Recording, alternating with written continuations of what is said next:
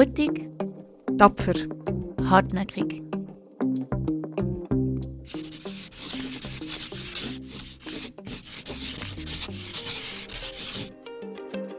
Brava Podcast. Es ist ja auch hier nicht einfach, über ein Thema wie weibliche Genitalbeschneidung zu sprechen, das mit Gewalt zu tun hat, mit Sexualität und mit den Werten und Geschlechterstereotypen und Stimmt, ich gebe zu. Direkt kann ich nicht sagen, hey, komm, wir reden über FGM. Sage ich oft Frauengesundheit. Wie geht es euch? Wir sind alle beschnitten. Wir, äh, wir kommen aus einem Land, wo dort 98 Prozent äh, ist die Rate, wo man beschnitten ist. Und dann, es kommt so auf den Tisch. Das ist Safia Hussein Abdi und Marisa Bedi. Beide engagieren sich beruflich zum Thema weibliche Genitalbeschneidung, auf Englisch FGM, Female Genital Mutilation. Heute, 6. Februar, ist der internationale Tag gegen Mädchenbeschneidung. Ich habe mit den beiden Expertinnen ein Gespräch geführt und wollte wissen, wie und seit wann in der Schweiz zu diesem Thema gearbeitet wird. Mein Name ist Florina Peyer und du hörst heute die zweite Folge vom Brava Podcast.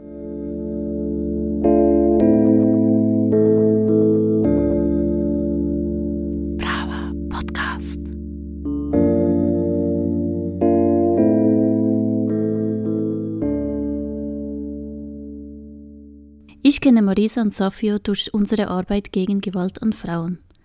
Doch wie die beiden dazu kamen, sich mit weiblicher Genitalbeschneidung auseinanderzusetzen, wusste ich nicht. Durch Zufall, eigentlich. ähm, ich wollte für eine kleine NGO arbeiten und ich habe mich immer für das Thema Gender und soziale Gerechtigkeit interessiert und wollte mich auch da engagieren und habe mich dann da freiwillig engagiert bei der DEFAM damals vor äh, zwölf Jahren. Als ich da angefangen habe, im 2009, haben wir eine Wanderausstellung konzipiert zu dem Thema. Es ging wirklich da eigentlich um eine allgemeine Sensibilisierung zum Thema für die breite Öffentlichkeit. Ja, und da war man wirklich an einem anderen Punkt, als man, als man heute ist.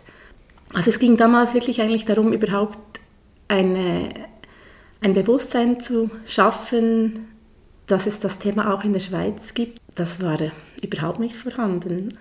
Dass weibliche Genitalbeschneidung auch in der Schweiz ein Thema ist, war lange Zeit nicht im öffentlichen Bewusstsein. Es gab zwar Engagements seitens der NGOs, doch auf der politischen Ebene lief wenig. Seit 2016 gibt es das Netzwerk gegen Mädchenbeschneidung. Marisa war bei der ersten Stunde der Gründung vom Netzwerk dabei. Das Netzwerk gegen Mädchenbeschneidung Schweiz wurde ja erst 2016 gegründet. Das haben wir mitgegründet, eben mit anderen Organisationen. Und heute würde ich sagen, arbeitet das Netzwerk und auch in den letzten Jahren haben wir mehr dazu gearbeitet, dass man Fachpersonen sensibilisiert. Es geht dann wirklich in die Tiefe oder Fachpersonen, die mit Betroffenen oder mit gefährdeten Mädchen und Frauen zu tun haben, dass die wissen, wie mit dem Thema umgehen. Jetzt in all diesen Jahren, wenn ich das jetzt so ein bisschen auch Rückblick anschaue, ja, ich bin eben immer wieder irgendwie erstaunt. Also jetzt eben Hebammenausbildung ist sehr viel gegangen in den letzten Jahren. Eben, es sind ja verschiedene Schulen und je nach Hebammenschule ähm, thematisieren sie das Thema mehr oder weniger. Medizinstudium ähm, ist es vielleicht ein Glück, eine Glückssache, ob man dem Thema begegnet oder nicht. Und das ist ja sehr spannend eigentlich, weil man weiß, wenn man als Gesundheitsfachperson sensibilisiert ist und weiß, wie man eine weibliche Genitalbeschneidung auch erkennt. Es gibt ja verschiedene Formen, sind nicht alle so einfach erkennbar, je nachdem, dass, dass es dann eben viel mehr Fälle gibt, also dass man erst dann realisiert, oder das Problem erst dann erkennt. Das ist ja nicht nur bei weiblicher Genitalbeschneidung so. Aber dass man zuerst sensibilisiert sein muss, damit man überhaupt auch die Mädchen und Frauen und das Problem überhaupt erkennt. Und was aber natürlich auch schon länger am Laufen ist, jetzt nicht von Brava, ähm, aber Caritas Schweiz eben arbeitet ja auch schon länger in dieser Community-Based Prevention, also diese Präventionsarbeit in den Migrationsgemeinschaften. Safio ist in der Präventionsarbeit tätig. Sie ist eine wichtige Ansprechperson und ist oft Vermittlerin auch für Gesundheitsfachpersonen. Äh, ich bin zu dieser Arbeit gekommen per Zufall auch. Äh, ich war eine Teilnehmerin in einem Ausbildungskurs und äh, eines Tages war FGM oder Mädchenbeschneidung ein Thema. Und äh, dort kam jemand von Netzwerk und sie hat mir gefragt, ob ich Interesse hätte, mhm mit dem Netzwerk zu arbeiten. Und so habe ich mich äh, engagiert seitdem, also seit 2018.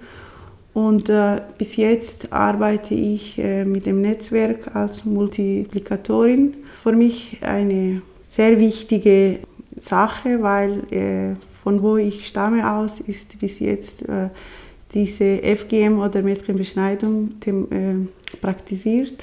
Ich ich bin dagegen und ich möchte gerne im Land, also hier in der Schweiz, auch in meinem Heimatland, dass, äh, dass die Leute stoppen, das zu machen.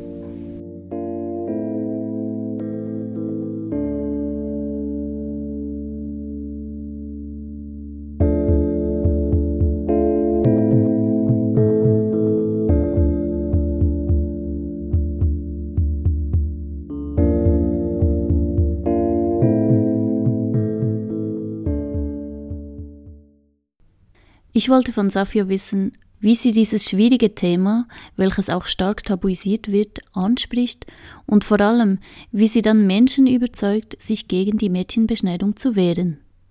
Zum Beispiel, wenn ich äh, Prävention-Veranstaltungen äh, führe, mache ich so, dass ich frage die Betroffene, äh, was sind die Folgen, was spürst du nach äh, der Beschneidung, wie geht es dir psychisch und auch gesundheitliche, wenn sie über die Folge besprechen. Dann meine Frage kommt und sage, wünschst du, dass deine Tochter diese Folgen erfährt oder auch erlebt, was du jetzt erlebst? Und natürlich die Frage ist nein. Dann versuche ich die Mutter zu stärken, dass sie soll gegen solche Sachen wehren.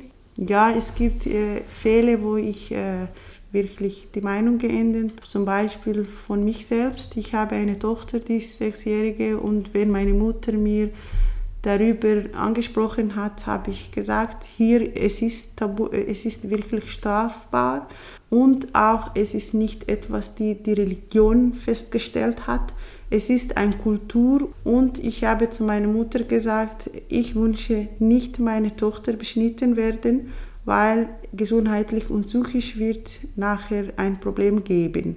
Und ich versuche auch, äh, die Männer ein bisschen Information zu geben durch die Leute, die ich kenne, durch meinen Mann, wenn ich darüber thematisiere, dann spüre ich, dass sie verstehen ein bisschen jetzt viel besser. Ich möchte da gerade einhaken, oder was mir jetzt auch wieder durch den Kopf geht, wenn ich dich so höre, Safio, eben das ist eigentlich die äh, die Basisarbeit, also wirklich die wichtigste Arbeit, die gemacht wird. Es ist ja auch hier nicht einfach über ein Thema wie weibliche Genitalbeschneidung zu sprechen, das mit Gewalt zu tun hat, mit Sexualität und mit diesen Werten und Geschlechterstereotypen und, und eben ein, oft ein Tabuthema ist und, und eben mit Werten verknüpft ist, die, den, ähm, die vielen Menschen ja sehr wichtig sind. Und dann mhm exponiert man sich auch. Also es ist wirklich, ich glaube, nicht zu unterschätzen, was es ist anders. Ich als nicht direkt betroffen,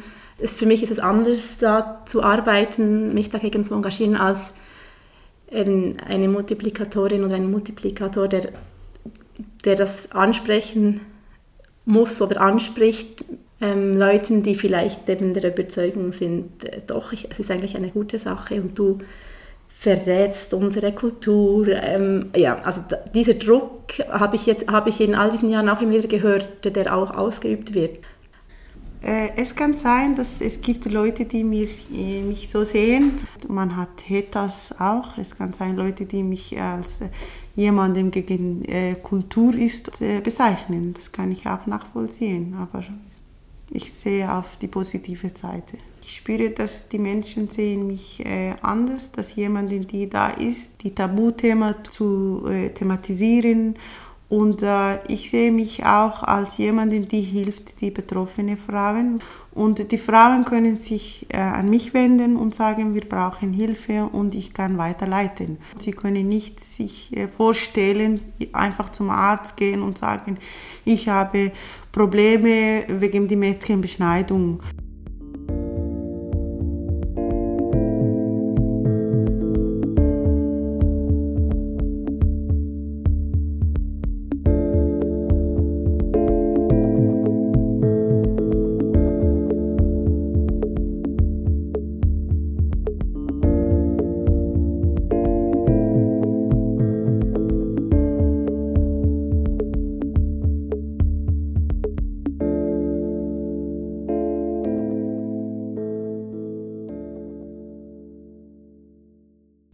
FGM, Female Genital Mutilation, ist ein komplexes Thema. In den letzten Jahren wurde auch immer wieder Kritik laut, die sagte, wenn wir über FGM hier im Westen sprechen, dann müssen wir auch über Schönheitsoperationen sprechen. Denn sogenannte Schönheitsoperationen an weiblichen Genitalien als unproblematisch anzusehen und gleichzeitig FGM zu verteufeln, sei paternalistisch, so die Kritik also es gibt nicht die FGM oder die Beschneidung, sondern es gibt verschiedene Formen, die mehr oder weniger invasiv sind. Das heißt, es gibt beispielsweise jetzt diese sogenannte Infibulation Typ 3, wo die Labien teilweise entfernt werden und dann das zugenäht wird, die Vulva zugenäht wird auf eine ganz kleine Öffnung. Und das ist die gravierendste Form und hat eben auch die stärksten gesundheitlichen Komplikationen, kann man so sagen. Das ist das am einen Ende des Spektrums und am anderen Ende gibt es, kann man sagen, das sogenannte Pricking, bei dem die Klitoris symbolisch eingeritzt oder eingestochen wird, aber da wird eigentlich kein Gewebe entfernt und je nachdem gibt es auch keine ähm, medizinischen Komplikationen oder man sieht es auch gar nicht, dass es gemacht wurde. Einfach, und dann gibt es noch verschiedene Formen dazwischen. Und das heißt, wenn man dann Schönheitsoperationen auf der anderen Seite anschaut, ähm, die ja auch sehr vielfältig sein können, bei den Schönheitsoperationen werden Teile der Labien entfernt. Es gibt auch eine, zum Teilweise eine Repositionierung der Klitoris ähm, oder es wird verengt, der, der, der Vagineingang wird verengt. Ähm, wenn man einfach dann schaut, wie diese verschiedenen Eingriffe, wenn man die dann vergleicht, gibt es eben gewisse Parallelen. Und ich glaube, eben die Kritik kommt eben daher, dass diese sogenannten Schönheitsoperationen ja nicht hinterfragt werden und dass man es ermöglicht einem eben auch ein bisschen sich abzuheben. Also schwierige Diskussion und es gesundheitsschädigende Praktiken eigentlich überall gibt, weltweit, ähm, dass die weiblichen Genitalien weltweit ähm, verändert werden müssen, um in einem Schönheitsideal zu entsprechen.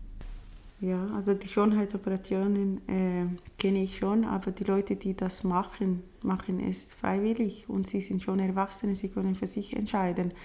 Aber Mädchenbeschneidungen, das sind Kinder, die haben äh, keine Recht oder sie sind nicht in einem Zustand, wo sie sich wehren können. Und wenn eine, eine erwachsene Frau sich entscheidet für Schönheit, das ist ihre Entscheidung Entscheidung und äh, sie kann die äh, Konsequenzen selber tragen. Aber ein Kind kann nicht dagegen machen. Deswegen wir müssen sich uns äh, organisieren oder mehr engagieren gegen äh, die Mädchenbeschneidungen, weil das sind Kinder. Wir müssen unsere Kinder schützen.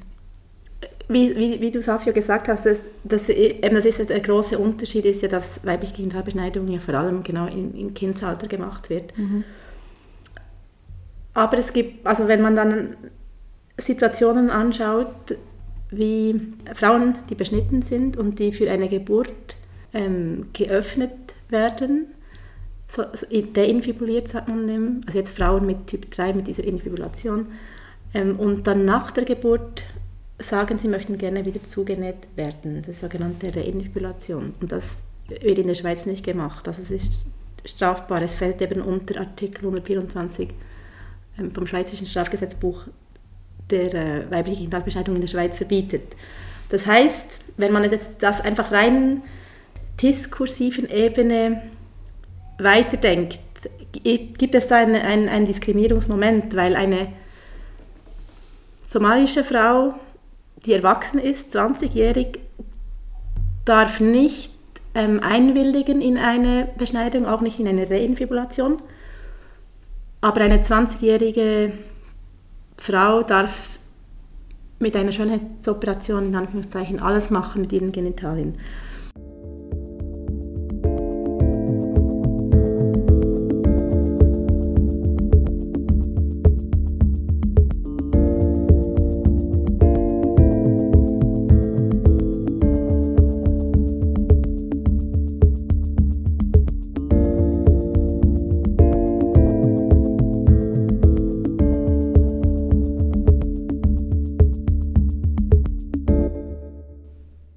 Ich merke, dass die Frage der Selbstbestimmung keine einfache ist. Für Brava stellt sich die Frage, ob wir nicht alle Eingriffe an weiblichen Genitalien immer vor dem Hintergrund einer patriarchalen Gesellschaft kritisch hinterfragen müssen. Mehr dazu kannst du im Film Vulva 3.0 erfahren oder auf der Webseite vom Netzwerk gegen Mädchenbeschneidung www.mädchenbeschneidung.ch zwar steigt Brava, ehemals der Femme Schweiz, nun aus dem Netzwerk aus, doch die Arbeit geht natürlich weiter. Brava hat einen Strategieprozess hinter sich und haben deshalb entschieden, nicht mehr zu FGM zu arbeiten, auch im Wissen darum, dass ja das Netzwerk gut aufgestellt ist und dort äh, und das Netzwerk äh, weiterhin dazu arbeiten wird. Also man kann es auch ein bisschen so sehen, dass wir äh, wie auf Bauarbeit geleistet haben, jetzt auch auf der Ebene des Bundes mit dem Postulatsbericht und den empfohlenen Maßnahmen, dass da jetzt wirklich ein bisschen vorwärts geht und dass die Zukunft des Netzwerks jedenfalls für die nächsten paar Jahre auch gesichert ist. Safio wird weiter gegen Mädchenbeschneidung kämpfen und auch im Netzwerk arbeiten. Ich kann äh Änderungen geben. Im Sinne, äh, die, die betroffenen Leute äh, Wissen zu geben, äh, zu helfen, wenn sie Hilfe brauchen, so dass sie nicht das Gefühl haben, sie sind in einem fremden Land. Ich kann auch, also was Schönste ist, ich kann äh, auch mich in eure eigene Schuhe setzen weil ich bin auch betroffen und ich kann spüren, äh, wo die Probleme sind und wie kann ich mit solchen Leuten umgehen. Brava!